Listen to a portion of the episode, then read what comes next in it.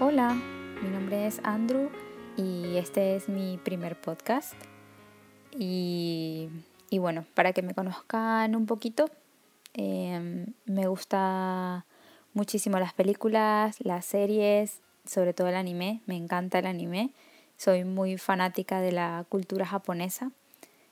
Soy ultra fan también de, Disney, de todo lo que hacen. Soy, como lo llaman, una fangirl de Disney. Y, y me encanta todo lo referente a la animación, al diseño. De hecho, soy profesional en el área del diseño. Y, y bueno, actualmente trabajo desempeñándome en eso. Eh, otra cosa que me encanta son las películas de terror. Las muy malas películas de terror. Soy muy fan de las películas malas de terror y no sé por qué me encantan, aunque luego esté toda miedosa, eh, escondiéndome debajo de las cobijas y no queriéndome ver en el espejo durante mucho tiempo. Y es porque creo que tengo, no es un trauma, pero mi mayor miedo es que mi reflejo se mueva solo. Entonces, después de que veo una película de terror, pues lo recuerdo y, y por eso no me veo en el espejo. Em, bueno, nací en Venezuela y actualmente vivo en España. Y soy una persona que tiene muchísimos dramas existenciales, demasiados dramas existenciales.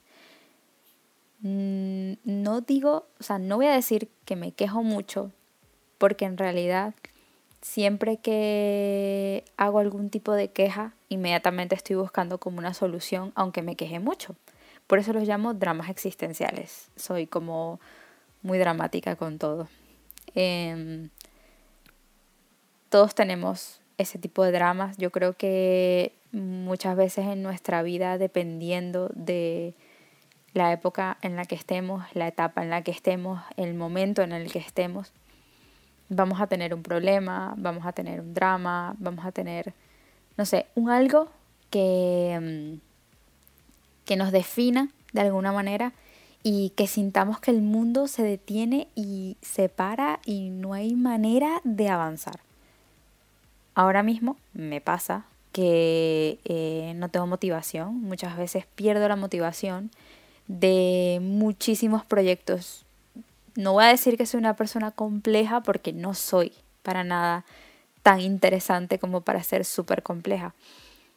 Pero sí es verdad que tengo una mente muy inquieta y siempre se me están ocurriendo cosas, siempre quiero hacer muchas cosas, pero por una razón o por otra lo dejo por la mitad, empiezo y no termino, tengo miles de proyectos empezados que yo en ese momento pensaba que eran lo mejor y en realidad sí que puede que sean lo mejor, pero ahí están, en un cajón, en una carpetica que se llama ideas locas como esta, por ejemplo, es una idea muy loca, pero no sé, yo creo que principalmente a mí me gusta mucho expresarme.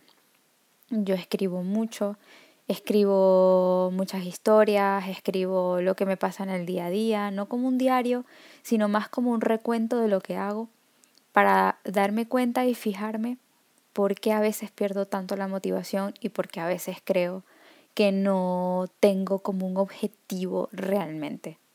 Porque muchas veces, no sé, me pasa mucho que hablo con gente o con conocidos o con amigos y me dicen, oye, si es que mm, mi objetivo o mi propósito es eh, pues trabajar en esto o ser esto o ser aquello. Y yo volteo un poquito la mirada para atrás cuando salí de mi país y yo lo tenía muy claro. Yo sabía lo que quería, yo quería hacer esto y esto.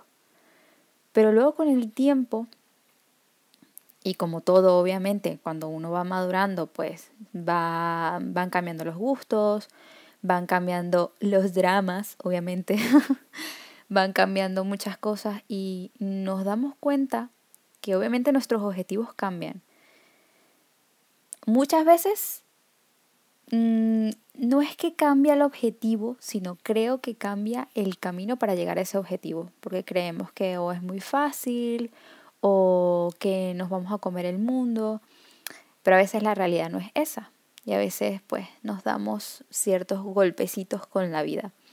Que eso también entra dentro de los dramas existenciales, porque claro, una persona que tiene que dejar su país, estoy segura que hay miles de casos allá afuera que a lo mejor están pensando igual que yo, que salieron de su país con una maleta y con un montón de ilusiones y, sueños y, metas. Y resulta que cuando llegan a ese país, pues mm, en muchos casos eh, todo es muy positivo, en muchos casos no lo es. Y esas metas y esos sueños pues se trastocan un poquito. Entonces, bueno, también eso como forma parte de mis dramas existenciales, pues también lo tocaremos en su debido momento. Eh, obviamente con mucho respeto porque cada caso es distinto. Yo me fui por mis razones, eh, mucha gente se va por otras razones. Pero bueno, el caso es que llegamos a una edad en la que somos muy dramáticos y a mí me pasa muchísimo. Yo llego a tener conversaciones con mi mamá de dos horas, de tres horas, con mi novio de tres horas, de cuatro horas. Mis amigos casi no me soportan porque hablo demasiado. Y yo necesito expresarme, necesito buscar esa inspiración, necesito intentar inspirar y motivar a las personas que como yo están pasando por este momento de dramas existenciales que no sabemos qué hacer con nuestra vida, que sí, que tenemos trabajo, que estamos saliendo adelante, que estamos echándole un mundo para lograr las cosas, pero que muchas veces nos detenemos y decimos, es que tengo un drama existencial y no sé qué hacer.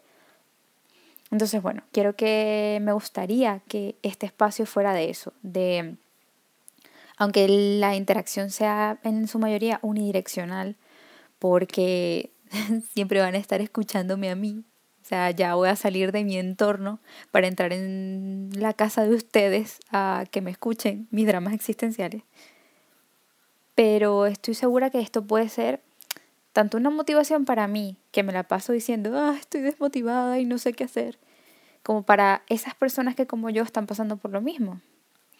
Entonces, algo que me sirve a mí mucho en mi día a día, no lo hago siempre, pero cuando lo hago me, me funciona, es hacer una pequeña lista de cosas positivas, cinco cosas positivas que me han pasado en el día. Entonces, por ejemplo, hoy eh, a día de hoy estamos en una crisis sanitaria y por un virus que, que está afectando muchos países del mundo y tenemos que estar en cuarentena. Pues una cosa positiva de esto, a pesar de que ya voy por mi cuarto día de cuarentena, es que por fin me decidí a perder el miedo y a intentar hacer o dar a conocer eh, eso de lo que tanto quiero hablar, que aunque sean dramas existenciales míos, seguramente que muchas personas también están pasando por esto. Entonces ya es una cosa positiva. Así que bueno, espero que esta introducción no haya sido demasiado larga y podamos compartir y hacer y crecer mucho con, bueno, con, esta, con esta idea que espero que no sea demasiado loca ni disparatada. Así que muchas gracias y nos vemos en el próximo episodio.